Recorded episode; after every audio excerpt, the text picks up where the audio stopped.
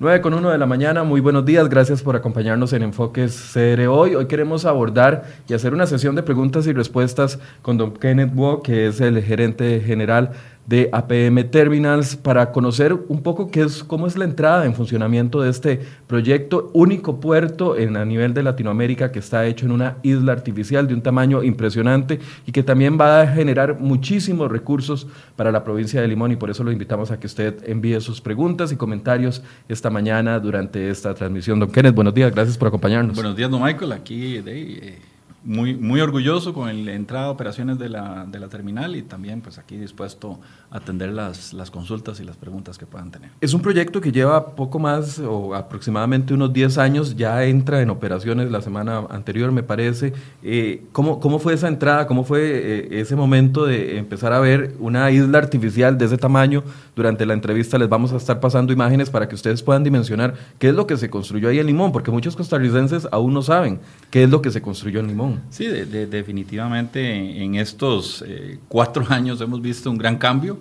Eh, desde el momento donde no había absolutamente nada ahí en, la mitad del mar, llamémoslo así, y ahora tenemos una isla equivalente a la sabana.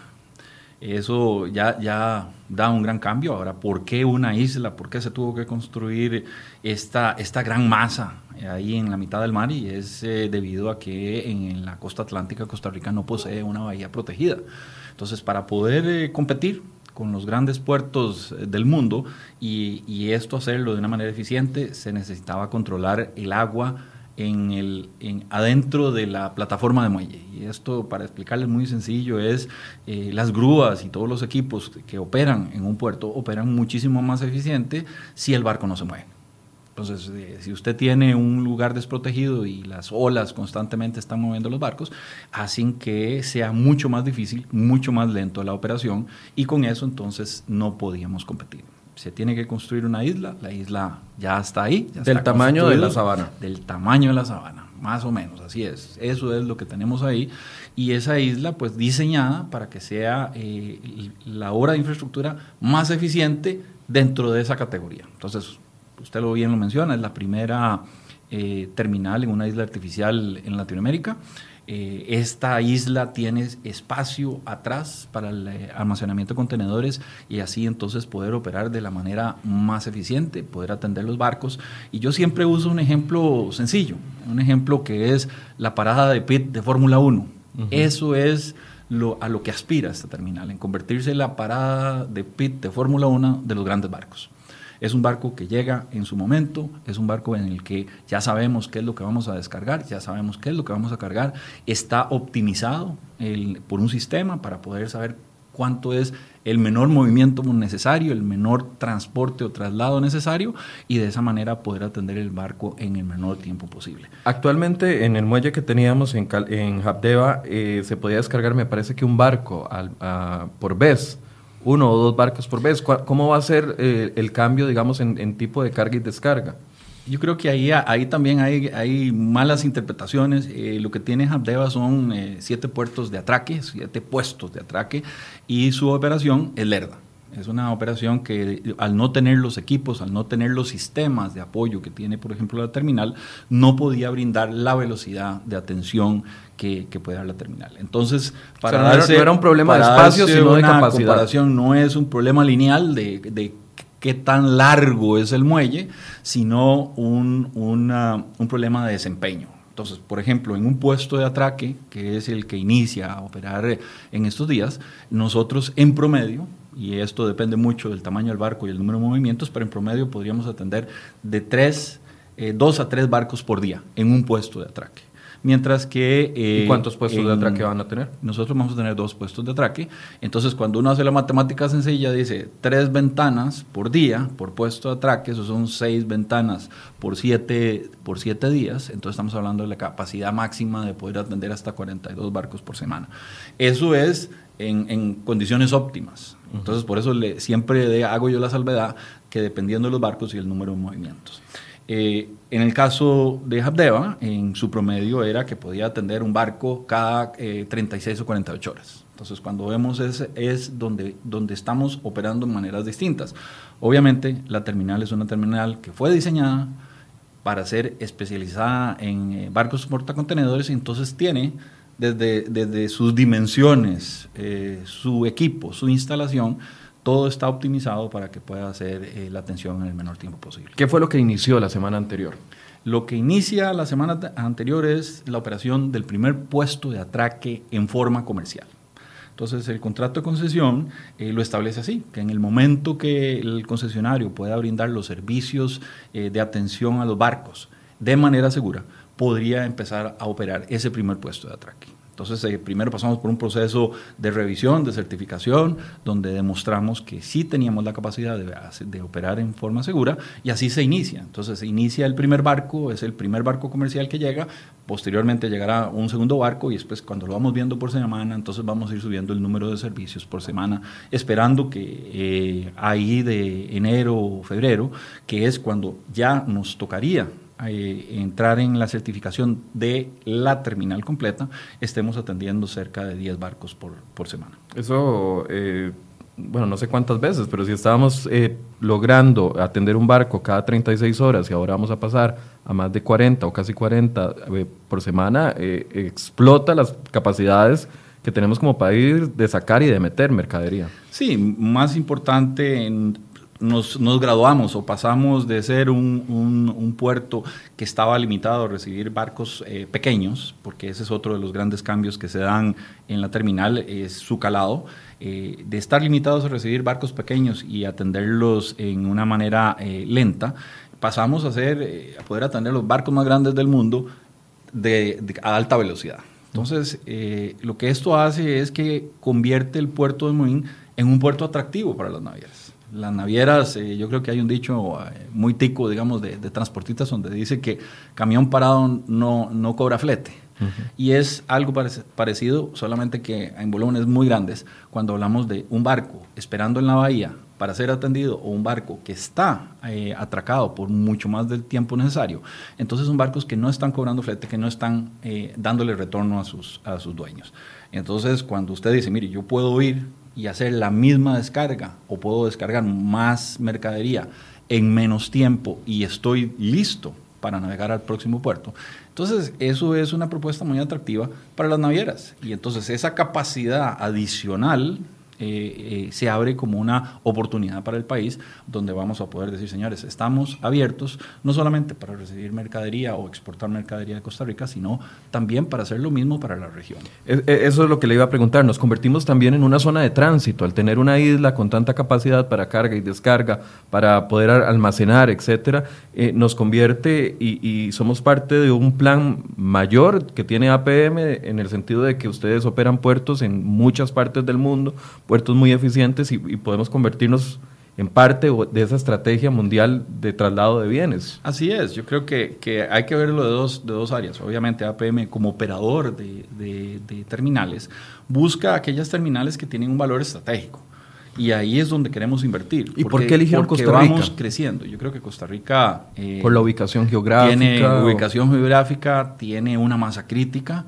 Eh, es importante también notar que en, en movimientos de barcos usted no, no, quiere solo venir a hacer un solo movimiento, solo descargar, sino que el, uso más eficiente de los barcos es tener de carga y descarga. Y en esto Costa Rica yo creo que tiene una masa crítica muy interesante que ayuda a que eh, se, se, pueda ver más allá eh, en el potencial de la terminal. Porque entonces si yo ya tengo una masa crítica que me está dando ese inicio, positivo. Masa crítica, usted lo que se refiere es la cantidad de, de bienes, y, la de bienes cantidad de contenedores que se están moviendo, que se importan y exportan desde Costa Rica. Costa Rica es el eh, eh, exportador más grande del mundo de piña.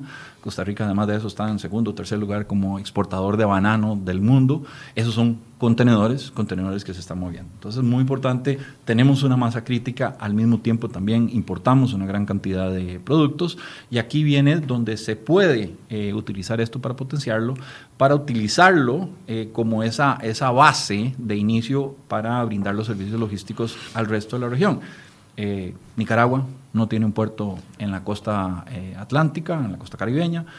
Panamá una de sus regiones productivas más importantes, que sería el norte de Panamá, está más cerca de la frontera de Costa Rica y más cerca del puerto de Limón que, de sus mismos puertos. Entonces ahí es donde empiezan a moverse las piezas y se hace una terminal muy atractiva. Definitivamente, yo creo que siempre hay que hacer el, alto en el camino y decir, mire, esto no es automático. ¿Por qué? Porque también dependemos de otras obras de infraestructura que están pendientes. La red vial, la ruta 36, la ruta 32. La 36 es la que, que, comunica la carretera de Limón con la terminal. Limón, Zigzaola, es la 36. Ah, es la 36. La, que, la 32 es la carretera, de Limón, Río Frío, Limón, eh, San José. Eh, la 4 es la que comunica Limón con el eh, puesto fronterizo de, tablillas. Hay otros números ahí de camino, de otras rutas pequeñas. Y la ruta que conecta la terminal con la ruta 32 es la ruta 257. Don Kenneth, una de las grandes preocupaciones que tenemos como país es la imagen que se nos ha ido formando como no solo exportador, como usted decía, de piña, de banano, sino también, eh, desgraciadamente, exportador de drogas. Hemos visto dos ejemplos muy grandes en los últimos días, el cargamento de piña, relleno de cocaína que salió de aquí de, Costa Rica y después el cargamento de banano que salió de Costa Rica, eh, un cargamento histórico de 6 toneladas.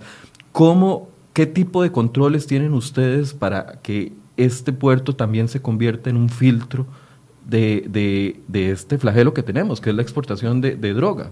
Sí, definitivamente o desgraciadamente Costa Rica en, los últimos años por algunos eh, movimientos que se dan en, países del sur eh, se convierte en, una, en, un centro de almacenamiento y exportación de drogas. Es, algo eh, que, al cual evolucionamos, ya dejamos de ser la gasolinera que éramos antes donde pasaban las lanchas rápidas allá ah, afuera de aguas territoriales y nosotros lo que le, hacíamos el, el reabastecimiento, definitivamente ahora jugamos un papel más predominante en el traslado de, las sustancias ilícitas. En la terminal eh, lo que está previsto es el uso de escáneres. Bueno, yo creo que toda la terminal en sí cambia. Eh, es una terminal, es una isla empezando por ahí, entonces eh, no es de, fácil acceso. Entonces, contaminar mercadería, contaminar contenedores no es sencillo. Cuenta la, la, isla con todo el, perímetro cercado completamente controlado, asimismo más de 300 cámaras de circuito cerrado de televisión, y con esto entonces tenemos un área inocua. Ahora, eh, ¿cómo vamos a proteger que esa área inocua se mantenga así? Tenemos el uso de los escáneres. El escáner... Eh, eh Expliquémosle a la gente qué es un escáner. El escáner es, a nivel de, un equipo de sacar radiografías a los contenedores. Ahora, no es el equipo sencillo que tal vez pueda haber uno en un hospital, es un equipo eh, de más profundidad, puede determinar o verse perfectamente el interior del contenedor. Es algo importante también eh, hacer notar que la nueva tecnología de, escaneo de rayos X para los contenedores es digital y se le pueden aplicar eh, algoritmos. Estos algoritmos es, es, básicamente identificar cómo reacciona el espectro de una sustancia específica a los rayos X y de esa manera hacer una búsqueda dentro de la imagen digital y eh, poder identificar inclusive pequeñas cantidades de alguna sustancia. Entonces, ya es la, la parte técnica, la parte sencilla de esto es, es, es poder decir, mire, si, si, si queremos, podríamos nosotros eh, buscar el espectro de la tinta de un billete de dólar y eh, con eso hacer una búsqueda. Se hace la radiografía, la radiografía tal vez no va a mostrar el billete como tal, porque es un muy delgadito, es un papel, pero lo va a pintar de un color. Y con eso entonces usted tiene mucho más certeza de poder identificar qué es lo que va adentro del contenedor. Obviamente cuando hablamos de sustancias ilícitas como cocaína, heroína, también podemos hacer lo mismo. Y esto entonces, además de uno ver qué es lo que va dentro del contenedor, puede identificar eh, las sustancias. Pongamos, por ejemplo, el, banano. Cuando veíamos las tomas internacionales allá en España, donde estaban abriendo las cajas de banano, o recuerdo cuando estaban abriendo la piña y era básicamente solo el caparazón de la piña, porque adentro iba la bolsa con, con, la sustancia, aunque, aparezca, aunque parezca que es una piña, el escáner podría identificar el contenido interno de la fruta, por así decirlo. Sí, eh, así es. El, el escáner eh, en estos casos podría ver la parte interna, digamos, de la fruta la va a mostrar como irregular y dependiendo de la sustancia, así aplicando los algoritmos, los va a pintar de algún color. Después podemos, podemos poner rojo, azul, y, entonces llama muchísimo más la atención a quien está analizando las imágenes. El escáner que, tiene la terminal, muy importante, eh, necesita no solamente del, de la, del equipo de radiografías, llamémoslo así, que está en la terminal, sino también de un centro de monitoreo, un centro de monitoreo que es responsabilidad de las autoridades de nuestro país. APM Terminals es un operador privado, entonces no tenemos autoridad para detener o para eh, realizar ninguna acción, digámosle, policial. Eh, Pero a ver, si, un escáner da positivo y dice aquí hay un contenedor sospechoso, ¿ustedes tienen autorización de abrirlo para verlo o, coordinan inmediatamente con la policía para que la policía haga ese trabajo? En este caso es eh, la forma en que funciona, es el centro de monitoreo está a cargo de la policía o a cargo de las autoridades del país porque el escáner también sirve para ver otras dimensiones, no solamente ah, la posibilidad de ver droga o movimiento de sustancias específicas, sino también poder uno controlar eh, si hay plagas o si hay algún tipo de, de, riesgo fitosanitario. Entonces existen diferentes áreas y cada, cada, en nuestro país cada área le responde a un ministerio distinto. Tenemos el Ministerio de Seguridad o la Policía de Control de Drogas, es una, eh, aduanas, que está muy interesado en lo que sería control del contrabando o su facturación. Entonces, eh, cuando yo hago la radiografía del escáner, puedo determinar claramente si me, me declararon un contenedor como eh, un contenedor de sábanas, llamémoslo así, sábanas o textiles, y, y, me doy cuenta que lleva circuitos electrónicos dentro, entonces es muy claro que había una intención de defraudación fiscal. Que, este ejemplo no está para nada lejano de lo que sucede hoy día en, en, nuestros puertos. Sí, yo creo que son ejemplos de la vida real, vamos a llamarlo así. es, algo que, que sucede en, nuestros puertos o sucede en nuestras fronteras en el, el trasiego de mercaderías. Entonces, la utilización de un escáner ayuda en cada uno de estos y obviamente cada eh, autoridad tiene un protocolo de, de, reacción, un protocolo de atención al, al asunto. Control de drogas es más policía, entonces vamos a ver quiénes son las personas que están haciendo ese trasiego, puede darse la detención del mismo chofer que esté en este caso eh, transportando y entonces empiezan las investigaciones. O en el caso de, aduanas es, es, más, bueno, quién es el dueño de eso, quién está haciendo la declaración, quién hace la defraudación y siguen un proceso administrativo.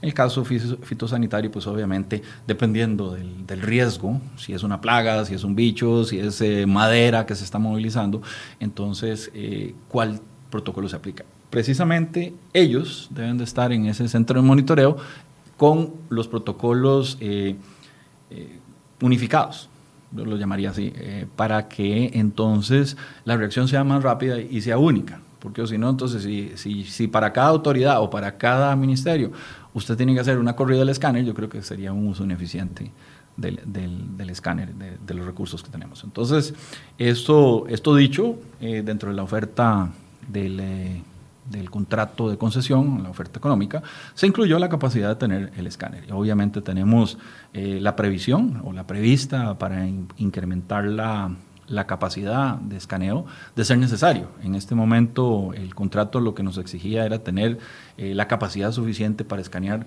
todo el volumen que fuera con destino a los Estados Unidos, porque ahí hay un acuerdo específico, hay un acuerdo eh, aduanas aduanas eh, que se llama el acuerdo SafePort, que básicamente se comparten las imágenes con los Estados Unidos. Y esto entonces lo que hace es que se le da un fast track a la mercadería con rumbo a los Estados Unidos, permitiendo un tránsito eh, más eficiente. ¿Qué va a pasar con los contenedores que van para Europa, por ejemplo?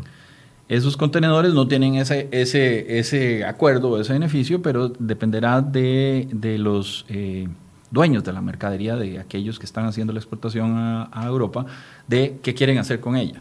En realidad tenemos la capacidad de, escanear esos también, pero depende mucho del dueño de, la mercadería. Y en este caso yo creo que hay grandes beneficios para hacerlos. Exportadores de piñas yo creo que, que conocen de, de, de, este, estos efectos cuando se da, por ejemplo, una, una, detección de un tránsito de sustancia ilegal con destino o en, eh, llegando a Europa, inmediatamente toda la mercadería que esté a flote de ese origen tiene un descuento. Entonces es como un castigo por que de un origen eh, se da una, una mercadería ilícita. Entonces obviamente más bien le corresponde a los piñeros como un seguro, decir, bueno, yo prefiero que me lo escaneen, porque si yo logro demostrar que yo hice eh, todo lo posible protegiendo mi mercadería y se escaneó esa mercadería, entonces no es responsabilidad del exportador de origen. Hablemos del empleo. ¿Cuántos empleos se han generado hasta el momento y cuál es la meta? Bueno, eh, todo el proyecto ha sido una generación de empleo alterna. Eh, lo que fue la construcción, eh, se generaron más de 1.300 empleos en su punto máximo. Obviamente, gradualmente iba subiendo, llega en su punto máximo y como toda construcción, cuando ya se van acabando las obras, esto va disminuyendo. Paralelo a eso se va dando la contratación del personal de operación que tenía que eh, seguir procesos de, entrenamiento. Obviamente, primero aquellos que tenían el entrenamiento más largo, como los operadores de grúa pórtica, los que andan más alto allá que el Banco Nacional, ellos son los primeros que se contratan. las grúas que estamos viendo en las imágenes son del tamaño de del edificio del Banco Nacional en el centro de San José. Así es. Cada, una. de esas grúas son la estructura más alta, digamos, estructura metálica más alta del país en este caso son para darle un, una, una, una, relación, algo que uno le queda más cerca, es, es, es el edificio del Banco Nacional. Esa es la realidad. A esa altura, estos operadores tienen que mover los contenedores. Entonces requieren de un entrenamiento, primero con un simulador, después hicieron prácticas fuera, fuera del país, donde entonces adquirieron la experiencia. Inclusive algunos de ellos eh, eh, son tan buenos, digámosle así, que vienen aquí ya a convertirse en instructores del siguiente personal y de la siguiente generación. ¿Qué, porcentaje de personal es costarricense? Eh, yo diría que el 98% del personal de, de, de Apple Terminals es costarricense, 95% es limonense, de ahí, de la zona. Eh, hemos pasado por un proceso de entrenamiento, selección y entrenamiento del personal. Y, la verdad que estamos muy contentos. Siempre nosotros lo dijimos desde un inicio que el, Caribe puede, estábamos seguros de que teníamos los recursos, que había que capacitarlos y eh, los acuerdos que se hicieron con el INA y estos procesos de entrenamiento fuera del país creo que han demostrado que tenemos los recursos y que podemos competir con los recursos eh, limonenses. En, el contrato existía un, creo que es una solicitud, no sé si, si está dentro del contrato, fue un acuerdo posterior, de que el 10%, al menos el 10% del personal de HAP va a pasar a trabajar ahí. Sin embargo, ustedes hicieron la la hicieron la apertura y no todo el personal se, se, trasladó. el, compromiso es un poco menor a eso, el compromiso eh, que se suscribe dentro del eh, contrato de concesión es que eh, pudiéramos contratar a un 3% del personal fijo de Habdeba al momento de la firma del contrato. ¿Cómo les fue con esas contrataciones? esto, para ser exacto, son 42 personas. Eso es números sencillos. Estas 42 personas, pues obviamente nosotros lo que hemos hecho es abrir todos los portales y todas las eh, eh, vías de contratación para que participaran el personal de Habdea. Eh, en realidad no nos ha ido bien. No, no hemos tenido la participación que, hubiéramos querido. Nosotros sí hemos ido en un proceso en coordinación con la presidencia ejecutiva anterior de Habdea, ahora con la nueva presidencia. Con doña Ann McKinley. Así es para eh, que se nos diera acceso y poder ir a explicar el proceso de contratación y cómo era eh, de los diferentes puestos que íbamos a tener definidos para que se abrieran las oportunidades y así entonces la gente pudiera participar. Eh, no ha sido posible, no hemos podido... de esos 42, ¿cuántas plazas han llenado? en este momento creo que somos tres, tres el número Nada más. digamos que tenemos y, y, es a lo, a lo que hemos podido. claramente una de las... De las llamémoslo así, uno de los entendidos claros es que eh, tenemos el compromiso, hacemos nuestro esfuerzo, pero nosotros no podemos obligar a alguien a trabajar que no quiera trabajar en la terminal. ¿Y por qué gente de Habdeba, eh, personal de Habdeba, no se quiere, no quiere trabajar con ustedes? ¿Qué es lo que sucede? ¿No, no, son atractivos? ¿No pagan bien? O, no, no sé, ¿qué, ¿qué, es lo que, lo que ha notado usted? Me parece a mí que tal vez eh, son las condiciones, no, no, son las mismas, no, no, es, no, no van a trasladarse de Habdeba en las mismas condiciones de su convención colectiva. Y por otro lado, me parece que también eh, la incertidumbre generada por todas las discusiones que han habido entre, entre eh, el sindicato y sus recursos eh, planteados en contra del proyecto, me parece que esa incertidumbre también ha, hecho de alguna manera como una estigma, estigmación o estigmatización del proyecto, donde, donde no lo ven como tal vez una alternativa. Entonces me, me parece que, que, por ahí puede andar la cosa. Ahora tal vez una mejor respuesta se la puede dar alguien, algún miembro del, de, de Habdeba o alguno de los trabajadores de ahí que... Pero lo que, usted, lo que usted apunta tiene mucha lógica. La, la, convención colectiva de Habdeba es una de las convenciones colectivas que aunque ha perdido algunos artículos, es una de las más robustas y de las que mantiene más eh, pluses eh, dentro del sector público puede que sea eso. No es lo mismo irme a trabajar con usted que me va a pagar ocho años de cesantía a quedarme en Habdeba que me paga 20, por ejemplo. Sí, me, yo diría que, que eso probablemente puede andar por ahí. Eh, definitivamente no somos iguales, no tenemos las mismas condiciones y, ahí ellos tendrán que tomar eh, la decisión de, de, por su propio bien. Como le dije, no podemos obligar a nadie que no quiera trabajar en la terminal. Al final, y, esas plazas se van a, rellenar con otros costarricenses que quieran participar del proceso o, tienen que congelarlas hasta lograr que 42 para cumplir con el trato que 42 empleados de Habdea se pase con ustedes? No, precisamente no hay un congelamiento de plazas, sino que se prosigue con el procedimiento y se logra demostrar entonces que se hizo el esfuerzo. En realidad tratamos de hacerlo y, yo creo que esto ha sido muy, muy evidente para los dos, las dos presidencias ejecutivas donde les hemos enviado eh, múltiples cartas, donde hemos solicitado los accesos, hemos solicitado que por favor nos den la posibilidad de poner eh, afiches en, para que sea más atractivo, para que la gente pueda obtener información y así también eh, compartir los diferentes portales y contactos para que vean cuál es la, digamos, los puestos que se están contratando, en qué momento, para que puedan participar y obviamente también que reconozcan los requisitos. una de las cosas importantes que nosotros hemos establecido es la seguridad de operación y la seguridad de operación exige de que eh, todo el personal pase por un entrenamiento en, el INA. Es más, hemos hecho eh, varios acuerdos con el INA para que no solamente se dieran esos cursos en el día, sino que también se dieran en la noche. Precisamente son cursos gratuitos donde puede atender eh, o asistir cualquier persona y obviamente eso es la licencia para operar. Es, es un requerimiento básico de poder entender todas las medidas modernas de seguridad de operación en un puerto. don Kenneth, ¿Qué pasa con cuando empiezan a entrar operaciones ya full? Usted me hablaba de un periodo de aproximadamente unos seis meses. ¿Es así? Sí, obviamente inicia el primer puesto de atraque. Eh, en este momento, con eh, nuestro cronograma muestra que vamos a tener eh, el inicio total de la, de la, terminal para febrero del 2019, es un poquito menos que los seis meses. una vez que iniciamos eh, la terminal. La terminal es, es, una terminal especializada en contenedores eh, y entonces se inicia precisamente la especialización de la terminal, donde ya todos los barcos eh, conocidos o registrados, porque en realidad no es conocidos, el, el, el registro de un barco no es una cuestión antojadiza, sino que es el registro de un barco ante la Organización Marítima Internacional. Esta es como decir el registro público. Entonces usted registra una moto como una moto, usted registra un pickup como un pickup, usted registra un, un automóvil como un automóvil. Igual sucede con los barcos.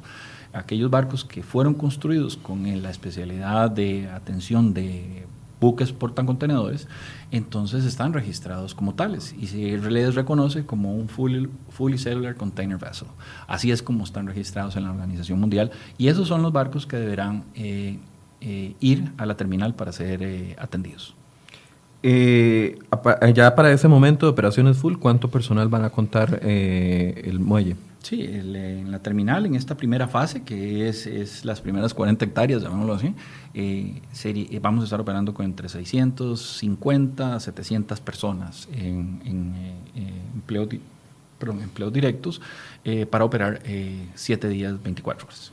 Ahí no hay huelgas, ahí no hay bloqueos. Eh, ¿cómo, ¿cómo, les ha ido en otros países del mundo? Decir uno que no va a haber huelgas, yo creo que es, es eh, yo creo que se sale del, del, contexto. Me parece que siempre todo el personal tiene la libertad de asociación, todo el personal siempre tiene la libertad de tomar aquellas acciones que considere convenientes para eh, defensa de sus derechos. Ahora nosotros sí consideramos que como una empresa seria, eh, brindando eh, buenas condiciones de trabajo, la posibilidad de crecimiento, entrenamiento y además de eso, esa visión de futuro hacia dónde vamos, creemos que no es necesario llegar a una huelga para resolver algún conflicto.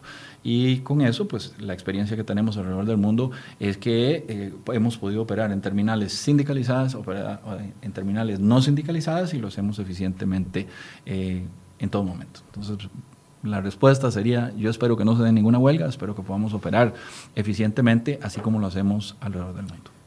Ustedes van a, bueno, la carga queda dividida, la carga del país queda dividida en el muelle de Habdeba, alguna parte va a seguir siendo operada por Habdeba y alguna otra parte por ustedes, un, grueso por ustedes. ¿Qué es lo que le queda a Habdeba y qué es lo que se van a especializar ustedes? Sí, definitivamente aquí dependerá mucho de, la capacidad que tenga Habdeba para reinventarse. El plan maestro, que fue el plan solicitado inclusive por Habdeba allá en el 2009, ese, ese plan eh, lo que buscaba era eh, especializar las terminales de Limón. Entonces, tener una terminal especializada en cruceros, una terminal eh, especializada en hidrocarburos, la de Recope, una terminal especializada en contenedores, y después tener una, una terminal especializada en carga general, carga a granel.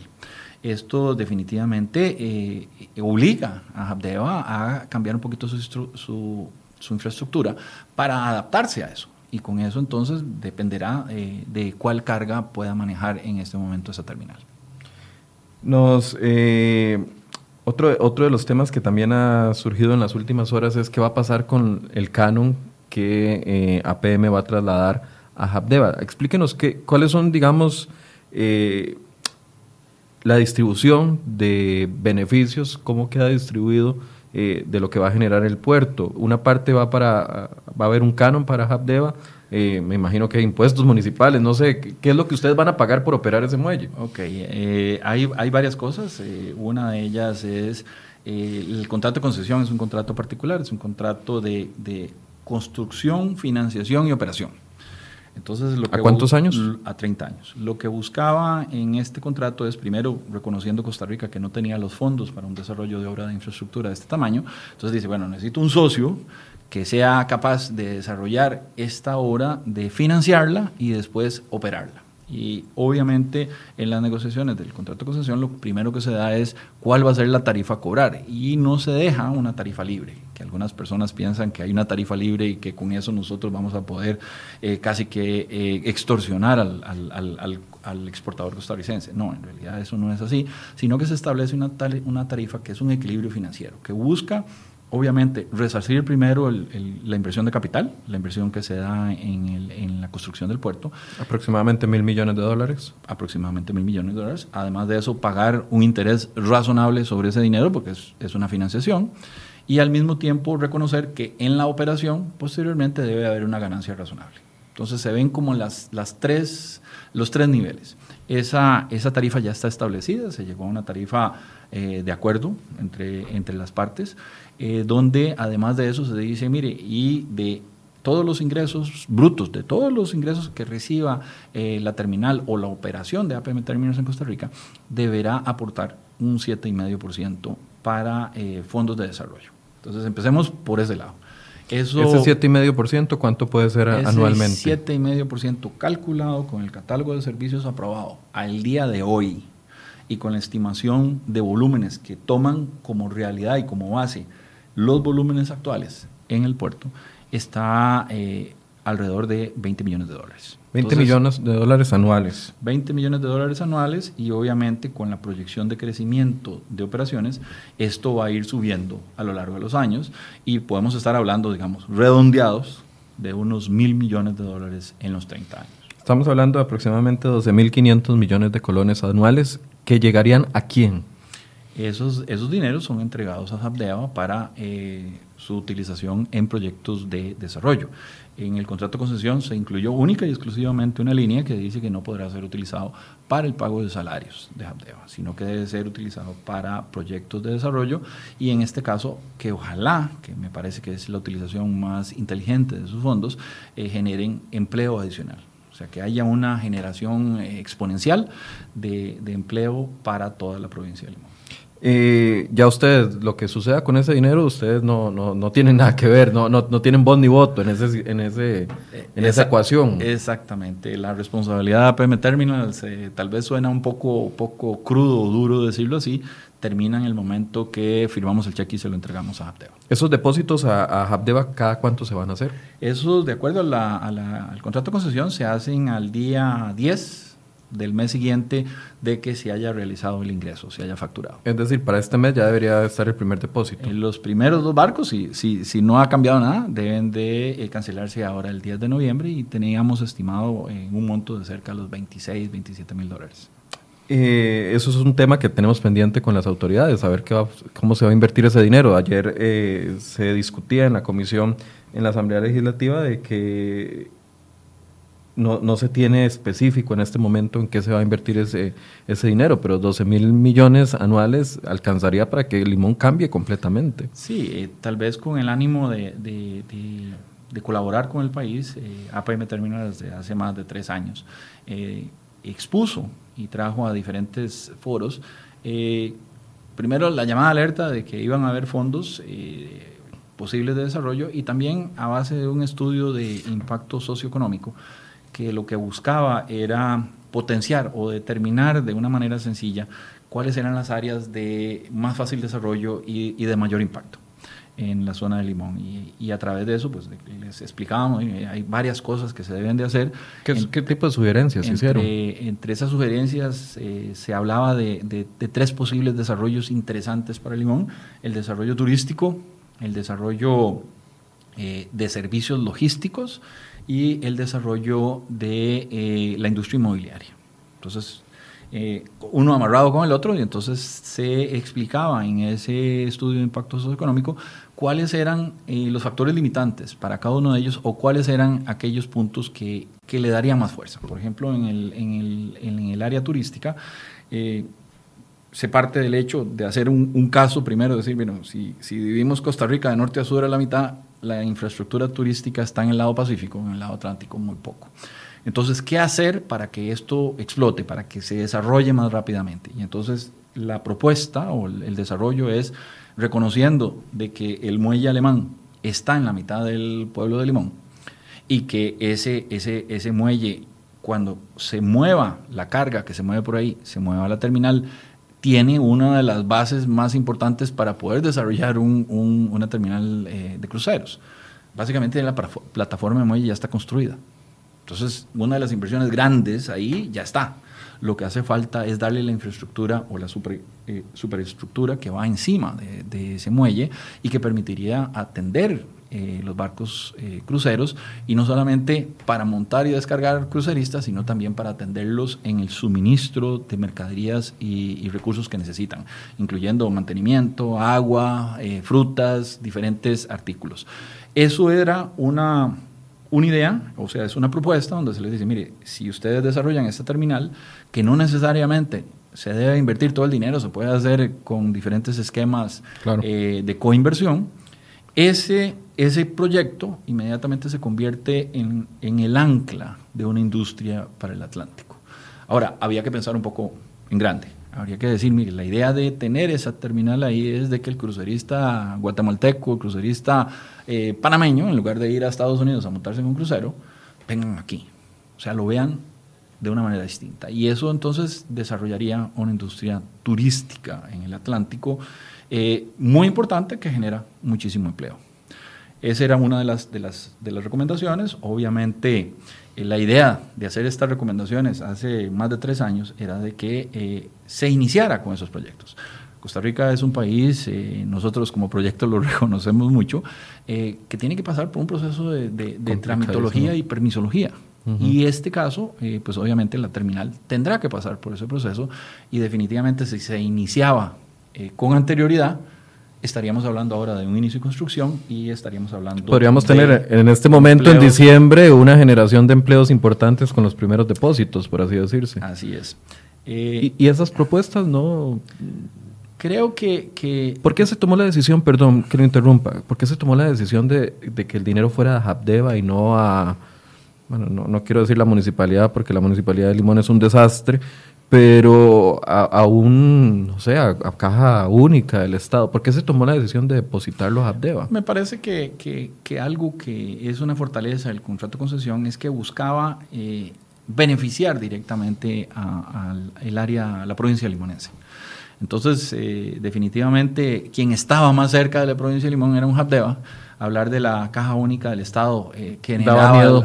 daba miedo de que los fondos fueran a, ir a otros lados. Entonces, me parece que, que, por eso fue. No hay ninguna otra explicación. Eh, claro, yo creo que Habdeba tiene dos funciones eh, dentro de sus siglas, que reconocemos, Junta de Administración Portuaria, y muy importante las últimas tres, y de desarrollo de la vertiente atlántica. Entonces me parece que el desarrollo de la vertiente atlántica es una de las funciones eh, que cobra más fuerza en este momento de Habdeba, y le corresponderá a través de esa función de tomar el liderazgo para que se generen estos proyectos. ¿Cómo, ha cambiado eh, la construcción de estos, de estos megapuertos, otras ciudades? Donde también han, llegado. Eh, ustedes tienen pues, eh, puertos en, están ahorita desarrollando en Ghana, en Marruecos, tienen en Colombia, en Suiza, California, Alabama, Nigeria, New Jersey, algunos países ricos, pero otros también países eh, que pueden compararse con, los de nosotros. ¿Cómo ha cambiado el entorno de esas ciudades donde se han instaurado? Bueno, es un cambio grande.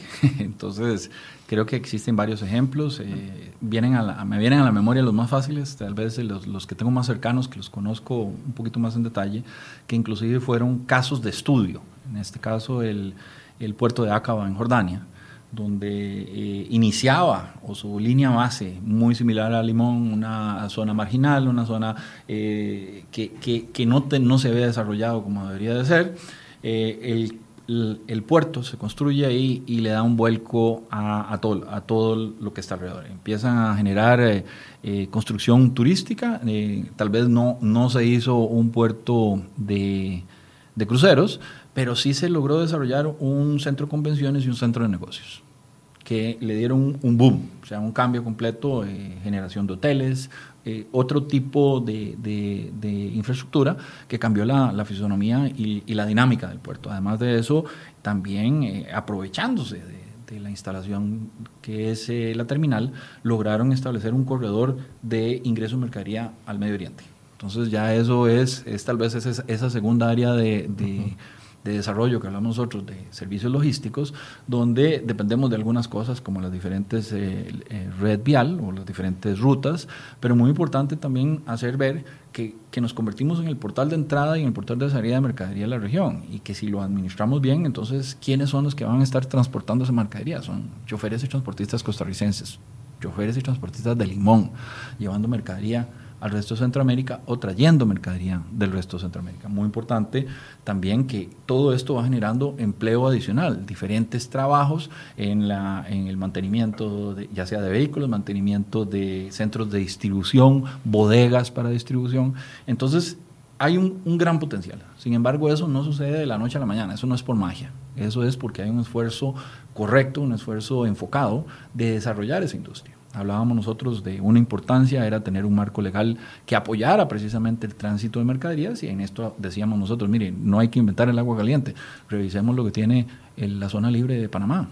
O sea, vamos a competir con ellos. Entonces, si hay un lugar a donde comenzar, es veamos a ver cuál es el, el marco legal que tiene la zona libre de Colón y analicémosla para ver si nosotros podemos emular y replicar esa, ese marco legal y controlarlo, porque tampoco queremos nosotros que aquí se convierta en un centro de contrabando. Queremos en realidad que se convierta en un centro de servicios logísticos donde podamos decirle a la gente, mire señores, si ustedes traen su contenedor de mercadería asiática, la descargan en Limón, es mucho mejor que en cualquier otro lado porque nosotros le vamos a lograr entregar su mercadería de una manera diligente en el menor tiempo posible. Claro, si tenemos carreteras que nos puedan trasladar esa mercadería que viene no solo para Costa Rica, sino para Nicaragua, Guatemala, Salvador o el mismo Panamá. Sí, muy importante ahí. Yo diría que a veces eh, cuesta enfocarse así, porque obviamente tenemos las discusiones del día a día, pero los proyectos de infraestructura no son proyectos de un año, dos años o de un gobierno. Yo creo que los proyectos de infraestructura serios de un país trascienden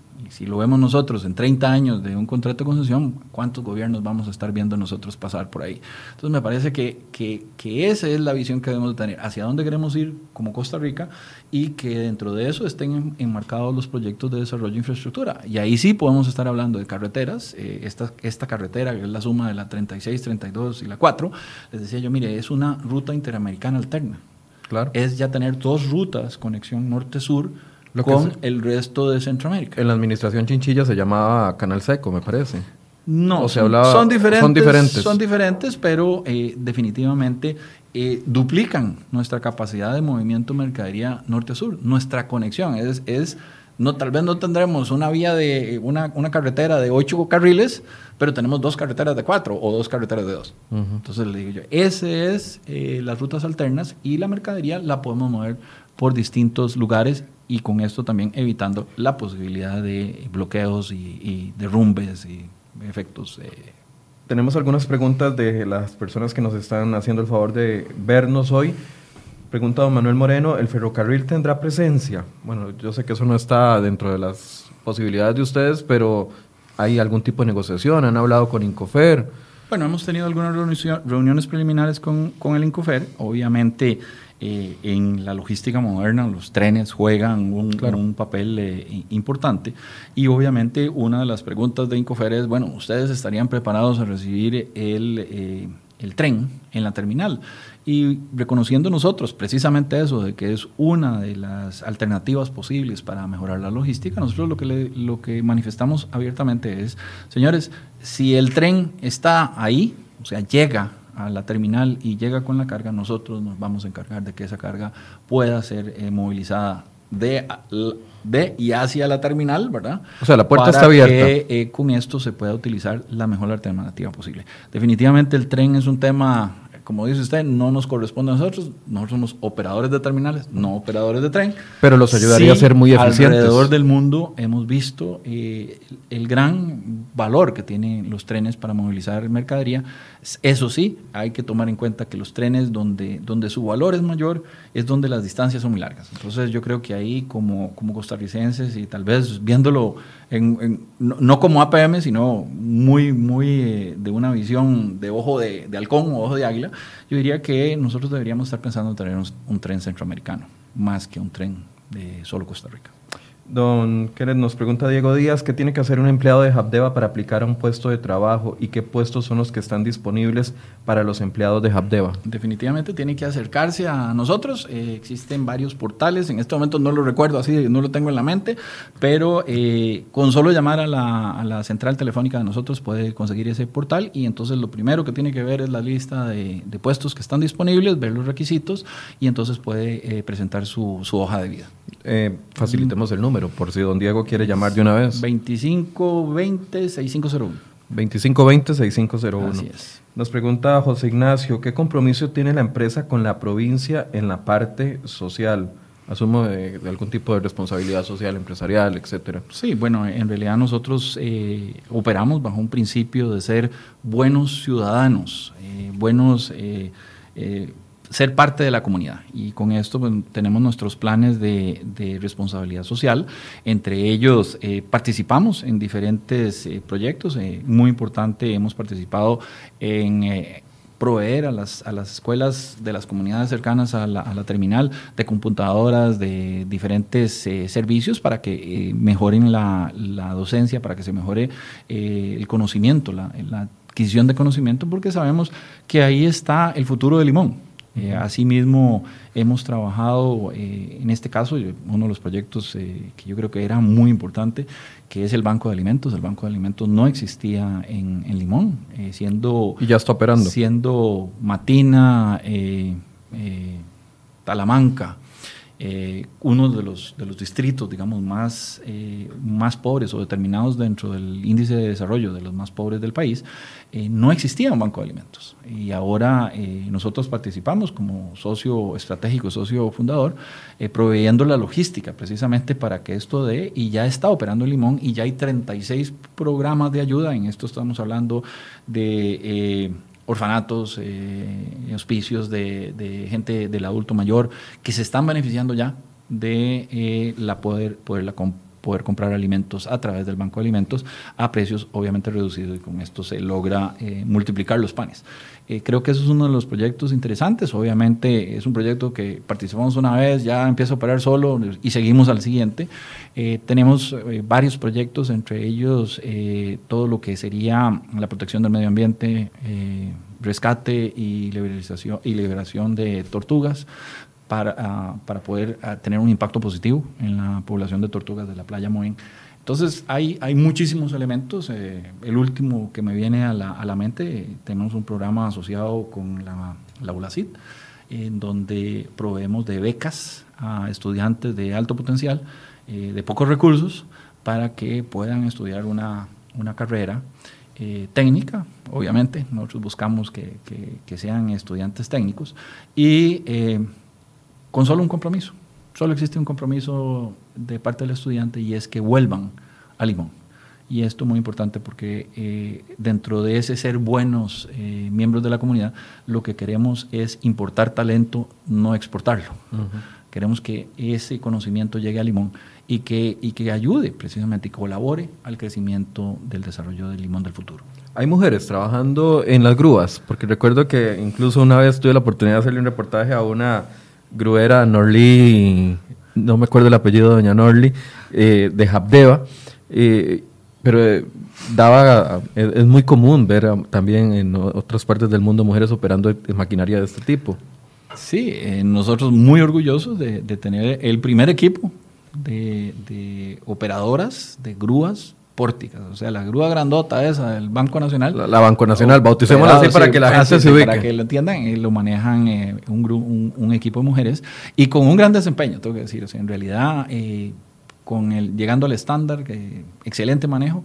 Entonces también eso creo que es importante. Sí hemos visto, o sea, si hay algo que podemos decir esto, es que cuando, cuando se ponen a disposición este tipo de puestos, las mujeres aplican poco. Ahora, quisiéramos que aplicaran más porque sabemos que, tienen la capacidad, tienen la capacidad y, y, lo único que tienen que hacer es tener esa dedicación para pasar por el entrenamiento y la capacitación. Ok. Eh, en el contexto fiscal que estamos, ¿verdad? Que es todo, todo se habla de, de impuestos y etcétera. Eh, APM va a pagar impuestos de renta, APM va a pagar impuestos municipales, ¿qué, ¿qué, impuestos van a pagar ustedes? Así es. ¿O hay algún beneficio dentro de la concesión que se les haya otorgado? No, eh, aparte de los beneficios eh, que se le dan a un proyecto de, obra del Estado, y en este caso eh, es aquellos exoneraciones o limitaciones de impuestos para, para, lo que va a quedar en, la, en el activo del Estado, que es la, terminal. nosotros pagamos impuestos, pagamos patente municipal y además de eso debemos de pagar una contribución para que se nos fiscalice o se nos audite. En este caso la patente, empecemos por lo, pequeño, vamos a ir a lo grande, la patente municipal eh, son aproximadamente, eh, es el como el punto 45% así de los ingresos, hagámosle así, y con eso llegamos a un monto de cerca de 1.2 o 1.3 millones de dólares por Anuales. Eso es lo que vamos a pagar. Unos 800 millones más o menos de colones. Más o menos así redondeado, eso sería el monto que empezaría a recibir la, la Municipalidad de Limón una vez que estemos en operación eh, completa. El, el 1% ese que, que, vamos a estar eh, entregando, que son cerca de 2 millones y piquito, ese, ese 1% se debe dar a la, a la Comisión eh, eh, perdón, al Consejo Nacional de Concesiones, el cual tiene la labor de auditarnos. Auditarnos porque precisamente el 7,5% de los ingresos brutos, entonces se debe garantizar que efectivamente todos los ingresos están contabilizados y que sobre esto se está haciendo la contribución para el Fondo de Desarrollo. Entonces, eh, hasta ahí mismo pagamos al fiscalizador para que nos, nos audite y nos mantenga raya. Y por último, eh, el impuesto a la renta. El impuesto a la renta pagamos igual que cualquier empresa privada, el 30% de, de, los beneficios o de las ganancias. En este caso, hemos estimado en promedio durante estos 30 años que vamos a estar hablando de cerca de 18 o 19 millones de dólares eh, por año. Entonces creo que estamos haciendo una contribución bastante amplia a, la, las sí, arcas si del sumamos lo que va a recibir Habdeba, aproximadamente, aproximadamente 20 millones, eh, renta otros 20 millones, el millón, eh, eh, el millón y medio de, de la municipalidad, estamos hablando de que el país comenzará a recibir un ingreso que no tenía en distintas zonas de unos 45 millones de dólares anuales. Más o menos, ahí yo creo que eso es el monto. En algún momento también nosotros lo, establecemos o eh, dependeremos de los volúmenes mismos de, los barcos que llegan.